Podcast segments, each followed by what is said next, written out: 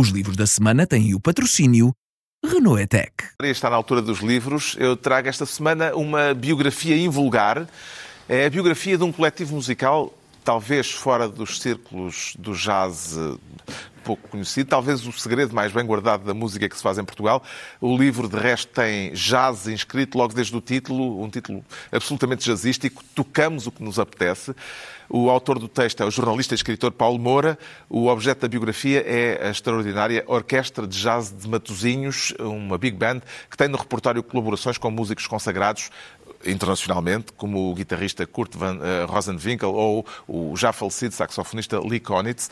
O livro surge por ocasião dos 25 anos de existência da Orquestra de Jazz de Matosinhos, um projeto de uma escala e de uma ousadia invulgares em Portugal e é uma história que vale a pena conhecer para quem se interessa pelo jazz, em primeiro lugar, não é? Uh, o livro traz para a boca de cena os vários protagonistas, os vários músicos, os vários momentos uh, de uma história em que, a par do improviso musical, houve muito trabalho de sapa, muito trabalho de planeamento e percebe-se como o entusiasmo do músico Pedro Guedes, o diretor musical, uh, tornou possível a existência em Matosinhos de uma orquestra de jazz de nível internacional.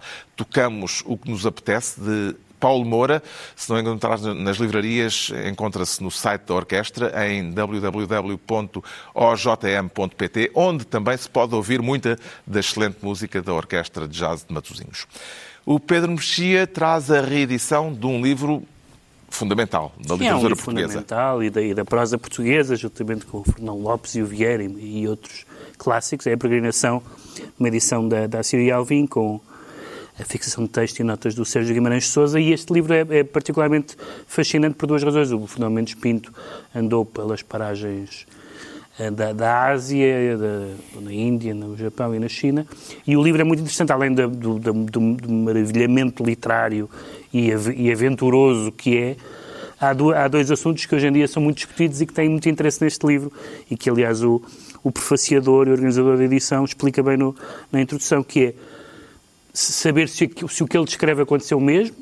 Nós sabemos que algumas coisas aconteceram, outras não aconteceram bem, outras foram inventadas. E ele diz uma coisa muito interessante: é uma descrição de um mundo subjetiva historicamente situada. E a segunda é se falar da nossa história e, da, da expansão é, significa simplesmente eh, significa automaticamente ser eh, patrioteiro e imperialista, e ele diz, não, este livro mostra, eh, muito curiosamente diz o, o Sérgio Guimarães de Sousa, diz, este livro mostra o submundo do imperialismo português, ou seja, mostra tudo o que, o que é, o que são também malfeitorias que fazem parte também de algumas glórias, eh, porque a história é, enfim, é suja e é, e é, complexa. E, portanto, é um livro que, é, além, de, além de ser uma maravilha literária, é muito útil para os nossos debates contemporâneos.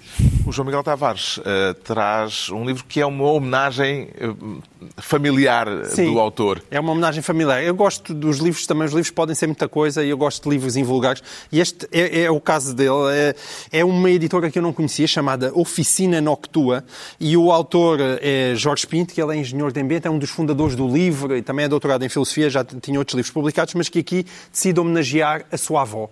E ele próprio avisa que é, a, a sua avó é uma avó comum, nascida uh, no norte de Portugal, emigrou em França, regressou a Portugal, abriu um pequeno café, mas como ele também explica no prólogo, diz muito bem que falta-nos falar de gente comum. E esta é a história da sua avó Carmo, da sua relação com ela, mistura a texto com, com ilustrações também muito boas e muito felizes da altura de uma luz descendente, chamada Júlia da Costa, e é realmente um pequeno livro uh, muito, muito catita de ler, vale imensa pena. O Ricardo Araújo Pereira traz uh, uma reedição de um um livro... Uh, monumental, sim. Monumental, Que pois. eu tenho 10 segundos para apresentar. Sim. Então, sim, é um livro do Andrew Solomon que se chama O Demónio da Como Depressão. tem para aí 700 páginas. Exato. É uma, para acabarmos numa nota alegre e feliz. o Demónio da, pressão, da Depressão, vou, vou, vou citar então, é pá, mais vale, se temos tão pouco tempo, mais vale ser o W.G. Sebald, aquele autor, aquele autor alemão que morreu tragicamente num acidente de automóvel em Inglaterra, que diz, é um livro que explora os territórios subterrâneos de uma doença que está a ponto de, está a ponto de se tornar endémica e que espelha o estado presente da nossa civilização. O autor uh, é muito erudito, por um lado, por outro, também acrescenta história pessoal, uh, pequenas. pequenas anecdotes, como é que se diz? Não, não tem graça, é só, é só episódios, sim, episódios uh, ilustrativos e é interessante como o riso também vai atravessando o livro. Há um psicofarmacêutico que o entrevista a certa altura. Uma das perguntas que lhe faz para, para, para o di- diagnosticar é se eu tenho dificuldade em rir-se. E, e é giro. Há, há uma outra pessoa que diz que. sintoma é um sintoma patológico. Há outra pessoa que Muito diz. expandido, aliás. Os meus apetites, eh, os meus apetites eh, que, que são diminuídos pela depressão, como por exemplo riso, sexo, comida, também fiquei feliz por essa senhora achar que os seus apetites essenciais, além do sexo e da comida, o riso também está lá O presente. Demónio da Depressão de Andrew Solomon, edição da Quetzal, e assim se conclui mais uma reunião semanal. Voltamos para a semana, mas continuamos ao longo da semana inteira em podcast, os mesmos de sempre. Pedro Mexias, João Miguel Tavares e Ricardo Araújo Pereira.